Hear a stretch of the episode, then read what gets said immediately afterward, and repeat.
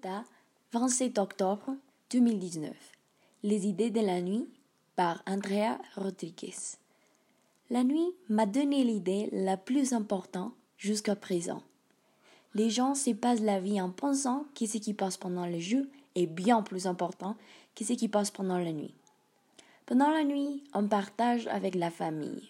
Les enfants font des devoirs, les couples s'amusent, les gens écoutent de la musique et les animaux jouent avec leur maître.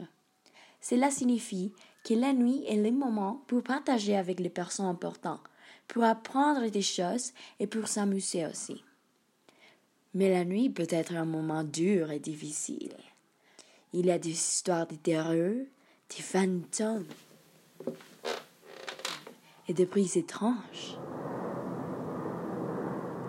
Finalement, on se couche. Ah, ces moments où on peut réfléchir à la vie. Les questions fondamentales sur la vie se posent là. Suis-je heureuse? Quel est mon but dans la vie? Qu'est-ce que je veux le plus? C'est le moment pour penser et décider.